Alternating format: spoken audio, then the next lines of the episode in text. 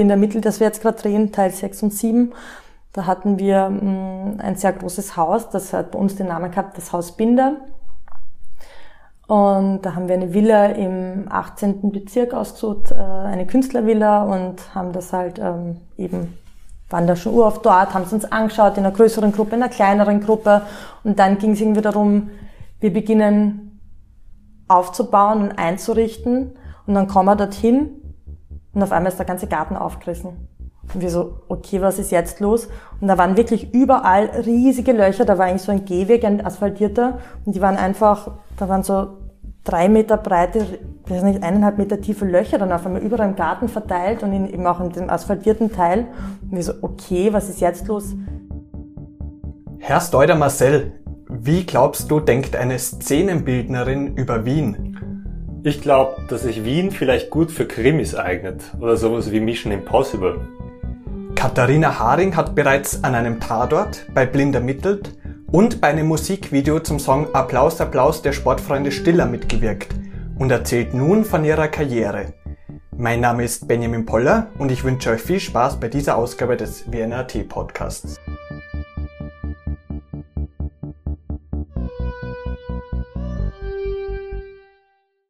Könnten Sie für unsere Zuhörerinnen und Zuhörer nur mal erklären, was das Szenenbild eigentlich ist? Also das Szenenbild ist eigentlich äh, die bewusste Gestaltung einer Welt für den Film. Also wir erschaffen quasi für die Personen und für die Geschichte, die da erzählt wird, eine Welt.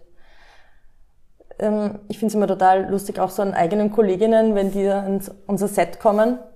Zum ersten Mal, weil eben nicht alle vorher schon mal dort waren, die können immer rein und sagen, ah, hier schaut's aber toll aus. Da habt ihr eh nicht viel zu tun gehabt. Und wir so, da war eigentlich gar nichts drinnen. Was eher ein gutes Kompliment ist auch, weil das heißt, es schaut sehr homogen aus. Es wirkt total stimmig dann auch sogar auf die eigenen Kolleginnen. Mhm. Ähm, aber generell kann man sagen, dass alles, was man im Film sieht, abgesehen vom Kostüm und von natürlich von der Maske, ähm, kommt von uns. Das heißt eben, wir suchen die Location aus, wir suchen uns die Möbel aus, wir bauen eben teilweise die Welt, in der wir uns befinden.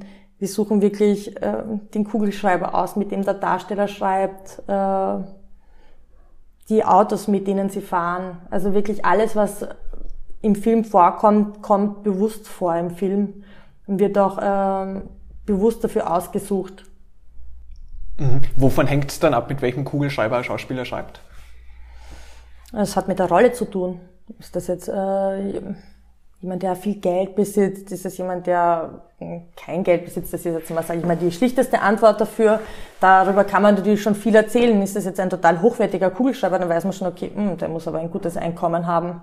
Hingegen, wenn das irgendwie so ein Werbewegschmeiß-Kugelschreiber ist, kann man sagen, okay, den hat er irgendwo halt jetzt gratis mitgenommen. Und so muss man halt an alle Sachen rangehen. So geht man ran an, was für ein Telefon hat die Person, was für ein Auto fährt die Person, wie ist die Wohnung eingerichtet. Äh, ja, alles dreht sich eigentlich darunter. Eben wie kann man den Charakter ähm, dabei unterstützen, die Geschichte mitzuerzählen. Ja. Wenn ich jetzt im Kino sitze, wie weiß ich denn, ob ein Szenenbild gelungen ist oder nicht? Also das erstens finde ich sehr subjektiv wahrscheinlich und am besten sagt man ja eigentlich, wenn es gar nicht so auffällt, ist schlecht gesagt. Ich glaube, am besten ist es einfach, wenn es die Geschichte und die Charaktere in der Geschichte ähm, sehr gut unterstützt, weil darum geht's ja auch. Du erschaffst eine Welt, äh, dass ähm, das, was da geschrieben ist, auch in Bildform dargestellt wird das beginnt ja mit eben mit Motivsuche davor schon, dass man sagt, okay, man bespricht mit Regie, mit Kamera, wo wollen wir hin? Wir entwickeln einen Look gemeinsam, auch mit äh, Kostüm und mit Maske. Wie schaut das einfach alles aus? Wie bringen wir das einfach, ja, wie bringen wir das in den Film? Wie bringen wir das den Zuschauern näher? Einfach, was wollen wir damit transportieren? Einfach, welche Gefühle wollen wir vermitteln? Genau. Was sind denn dabei so am Drehtag schon für spannende, lustige, kuriose Geschichten entstanden, die Ihnen jetzt in den Kopf kommen? Vor allem Drehtag unterschiedlichstes. Also, also ich bin ja meistens eben, wie gesagt, nicht am Set selbst dabei, sondern mehr ähm, in der Vorbereitungszeit. Und da sind zum Beispiel bei jetzt, bei dem Projekt, was auch wieder sehr lust, also ja, lustig, schräg oder halt auch hart für uns zum Arbeiten, das sind immer die Baustellen. Jetziges Projekt ist Blinder Mittel. Genau, das Blinder Mittel, das wir jetzt gerade drehen, Teil 6 und 7. Da hatten wir mh, mm, ein sehr großes Haus, das hat bei uns den Namen gehabt, das Haus Binder. Und da haben wir eine Villa im 18. Bezirk ausgesucht, äh, eine Künstlervilla und haben das halt ähm, eben, waren da schon uroft dort, haben es uns angeschaut in einer größeren Gruppe, in einer kleineren Gruppe und dann ging es irgendwie darum, wir beginnen aufzubauen und einzurichten und dann kommen wir dorthin und auf einmal ist der ganze Garten aufgerissen. Und wir so, okay, was ist jetzt los? Und da waren wirklich überall riesige Löcher. Da war eigentlich so ein Gehweg, ein asphaltierter. Und die waren einfach, da waren so drei Meter breite, ich weiß nicht, eineinhalb Meter tiefe Löcher dann auf einmal überall im Garten verteilt und in, eben auch in dem asphaltierten Teil. Und wir so, okay, was ist jetzt los? Und das ist, weil das eben die, die Hausverwaltung hat das irgendwie anscheinend nicht so ganz genau weitergeben. Und dann sind wir halt da gestanden mit riesigen Löchern und waren kurz ein bisschen panisch, würde ich jetzt einmal sagen, weil dann alle immer so, Gott, oh Gott, was tun wir nur? Und dann wird das halt eruiert, wie lang dauert das halt, können die das wieder zumachen, schaut das nachher wieder so aus, wie es halt vorher ausgeschaut hat.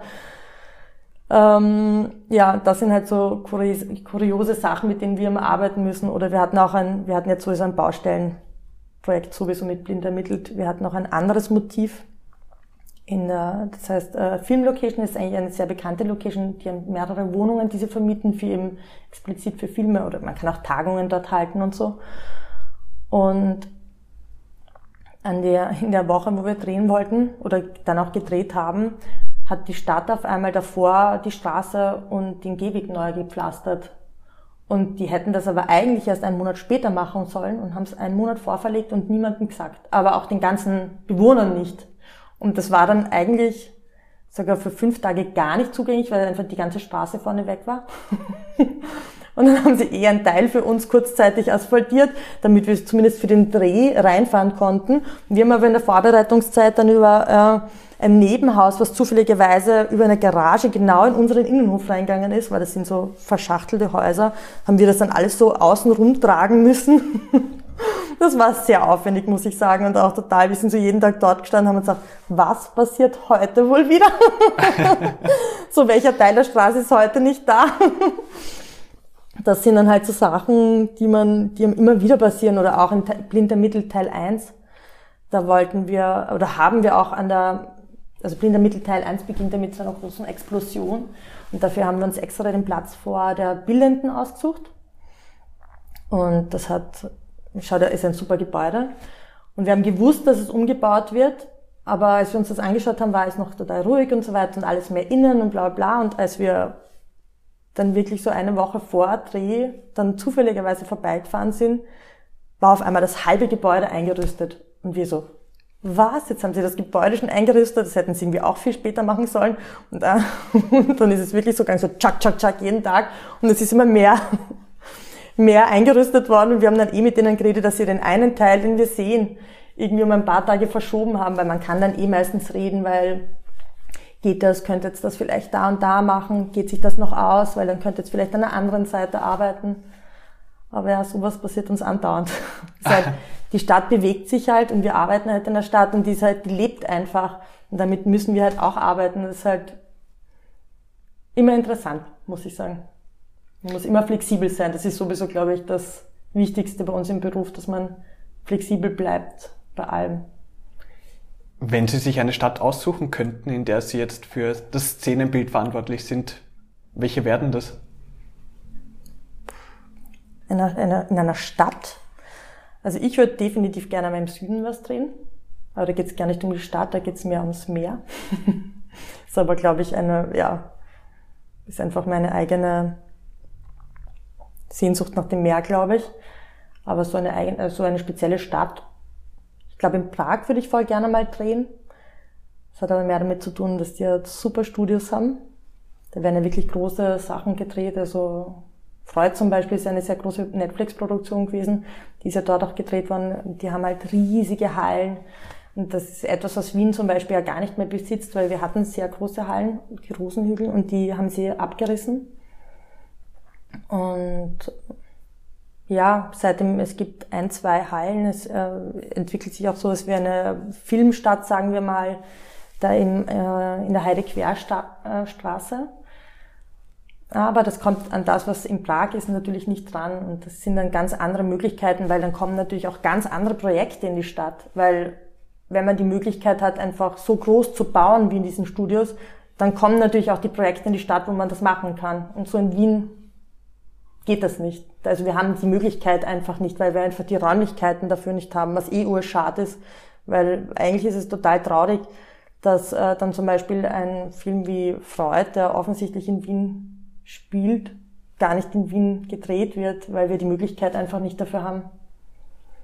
Hat Wien vielleicht trotzdem irgendetwas, was jetzt für Sie als Szenenbildnerin besonders toll ist? Ur viel, also wir haben ja. Zum Beispiel?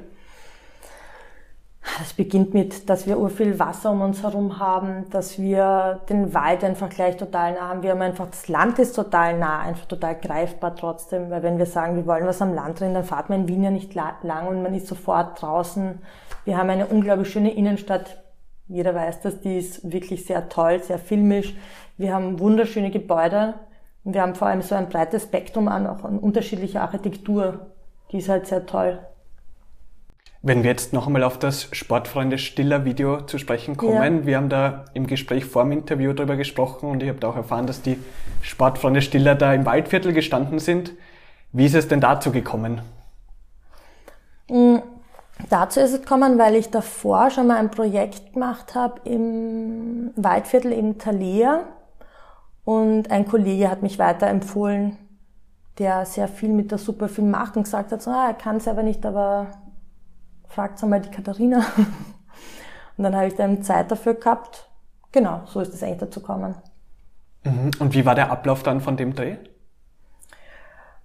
Mm, der war sehr lustig, sehr kurz, sehr wild. was war da das Lustige da und was war das Wilde da? Also lustig war, weil natürlich die Sportfreunde Stiller sehr lustig sind. Also ich habe wirklich einen mega Spaß mit ihnen gehabt, vor allem mit dem Schlagzeuger. Ähm, Was gab es da für Momente zum Beispiel? Naja, dadurch, dass wir in so ein kleines Team waren, haben wir alle im gleichen Hotel geschlafen, wir haben alle miteinander dann gegessen, waren auch alle gemeinsam was trinken. Ich habe ähm, eine Freundin, die steht total auf die Sportfreunde Stiller, zumindest wie wir 17 waren. Und dann habe ich sie auch so gebeten, ob wir ein kurzes Lied für sie anstimmen können zum Geburtstag. Das haben sie dann auch gemacht, das war sehr witzig. Ähm, man, da, bei so kleineren Produktionen ist einfach so, du verbringst halt in diesem kleinen Team, du siehst dich halt viel mehr. Weil du halt eben, wie gesagt, bei größeren Produktionen schlafst du dann auch oft in getrennten äh, Wohnungen, wenn du halt auswärts drehst. In Wien wohnt ja jeder dann daheim, da ist auch jeder dann am Abend eigentlich sehr froh, dass er halt heimgeht. Und wenn man dann halt auswärts dreht, ist das mehr manchmal wie eine Klassenfahrt, weil du halt auch am Abend sagen halt alle, ja, geht wir was essen, gehen wir dorthin, gehen wir dahin, dann triffst dich irgendwo unterwegs, dann gehst vielleicht noch was trinken. Das hat natürlich einen ganz anderen Flair, als wenn man in der Stadt dreht und jeder natürlich dann auch glücklich ist, irgendwann heimzukommen. Genau. Und mit diesem Musikvideo muss sagen, was äh, total, also das war vom Wetter her total äh, ein eigentlich ein sehr arger Dreh, es hat so zum Regnen angefangen und äh, ich habe das mit einer Kollegin gemeinsam gemacht, mit der Nina Salak, die hat äh, Außenrequisite gemacht für das Projekt. Wir waren nur zu zweit dort und haben, haben sind mit einem riesigen Sprinter hingefahren. und dann war es so gatschig wegen dem Regen, dass wir mit unserem Sprinter, also es hat wir sind einfach stecken geblieben im Wald und sind überhaupt nicht mehr rausgekommen. Und es war dann schon so, ich kann sehr gut, also ich kann sehr gut fahren, weil ich war bei der Werbung vor war ich lange als Fahrerin selbst tätig, also ich kann damit schon umgehen. Und wir sind dann so gestanden ich habe gesagt, ja, wir kommen nicht raus. Und ich habe schon wirklich probiert, so die Fußdacken so reinzulegen unterm Reifen oder so ein, so ein Holzscheit, damit wir irgendwas drüber fahren, weil ich keinen Grip gehabt habe beim Reifen halt. Und dann sind wir so neben dem Wagen gestanden ich habe gesagt, na, ich glaube, wir brauchen jetzt irgendwie einen Bauern, der uns da mit dem Traktor rauszieht. Und dann sind es kommen, unsere ganzen Kollegen. Oh na, ich probiere das jetzt, ich kann das sicher gut. Sind so reingestiegen, so gefahren, fahren, gatscht, spritz, spritz. noch tiefer reingefahren. Ach, das geht wirklich nicht, ihr braucht andere Hilfe. Der nächste wieder so, ach, ich kann das gut, ich kann das wirklich gut. Ich mache das jetzt, ich fahre euch den Wagen raus, kein Problem. Und dann ich so, ja, ja, probier nur, probier nur. Mach einfach, du kannst das sicher besser als ich. Bis dann irgendwann, glaube ich, fünf, sechs Leute das probiert haben und dann endlich ein Traktor geholt worden ist. Der hat das dann ganz professionell gemacht. Und die Sportfreunde Stiller haben gewartet inzwischen oder wo waren die? Nein, nein, nein, das war, die waren weiß ich gar nicht mehr wo. Das war schon beim Abbauen, dann irgendwie kurz vorm Nachhausefahren. Die waren hoffentlich schon auf dem Heimweg Wenn wir zum Ende hinkommen, blind ermittelt, wie sieht's da momentan aus? Wo steht man da aktuell? Also wir hatten letzte Woche Halbzeit. Das nennt man bei uns, äh, da gibt's ja immer ein Bergfest, weil man quasi die Spitze vom Berg erreicht hat und dann geht's runter. Wir drehen ja zwei Folgen, quasi zweimal 90 Minuten. Das heißt, wir drehen zwei volle Monate. Ja, und jetzt sind wir gerade bei der Hälfte. Jetzt drehen wir quasi gerade den nächsten Teil und. Ich muss kurz einhaken. Wie war das Bergfest? Das Bergfest war ähm, kurz, auch äh, Corona-bedingt. Wir dürfen wir da jetzt keine großen Feste haben und so weiter. Deswegen hat's, äh, wir haben da in einem Hotel gedreht an dem Tag und da hat's nachher einen Cocktail für alle gegeben und eine kurze Ansprache das war's dann eigentlich schon wieder, weil ja eben Veranstaltungen gerade für uns auch total schwierig sind, weil ja. Und jetzt geht man in die zweite Hälfte. Jetzt geht, gehen wir in die zweite Hälfte, genau. Aber eigentlich sind die Feste bei uns immer sehr feuchtfröhlich. ist immer, wo viel gearbeitet wird, kann man noch gut feiern. Nach welchem Film war das fröhlichste Fest? Ich weiß gar nicht. Ich glaube nach allen. ich glaube, das ist ja, wenn man dann so viel Zeit miteinander verbringt in einem Team, ähm, dann ist es am, am Schluss ist das ja fast schon tragisch, dann sind ja alle auch so mal so, oh, jetzt sehen wir uns nie wieder oder vielleicht, weil manchmal sieht man sich auch wirklich nie mehr wieder und voll lang nicht und dann sind alle voll aufgelöst und äh, dramatisch. Und ähm, natürlich trinkt man dann auch gern was, ja, wird viel getanzt, gibt's gute Musik meistens. Wenn ich und unsere Zuhörerinnen und Zuhörer sich dann irgendwann in Zukunft Blindermittel einmal ansehen, gibt es da irgendeinen Teil in dem Film, wo Sie sagen, das ist mir besonders gut gelungen, da sollte man an Sie zurückdenken? Also besonders gut gelungen. Besonders schön habe ich jetzt gefunden von dem ähm, Die tote Kaiserin. Da finde ich, ist uns das Haus sehr gut gelungen. Das Haus Binder schaut sehr schön aus. Wir haben auch ein großes Fest, das ist total super. Das haben wir in Palikinski gedreht. Da haben, äh, das schaut auch total, schaut auch sehr schön aus, finde ich. Mm, und jetzt im nächsten Teil, den wir jetzt gerade aktuell drehen, drehen wir einen Prater. Da schaut sowieso alles toll aus. Muss ich sagen, weil der Prater ist einfach spitze. Und den Schluss von unserem Film, also von unserem Drehblock jetzt, der findet im Gasometer statt. Da haben wir eine Wohnung, auf das freue ich mich schon extrem, weil ich finde, ähm, immer mit den Wohnungen und so weiter, dass, äh, dass die nicht so gleich ausschauen, da haben wir uns diesmal so äh, das Gasometem ausgesucht. Und das finde ich total toll. Schaut wirklich, äh, also ist vor allem ein Turm, den finde ich total schön, auf den kann man, glaube ich, schon sehr gespannt sein, wie der dargestellt ist oder wird. Alles klar, dann bedanke ich mich vielmals für das Interview und Bitte. für die interessanten Einblicke und wünsche noch alles Gute für die restlichen Dreharbeiten. Ja, Dankeschön.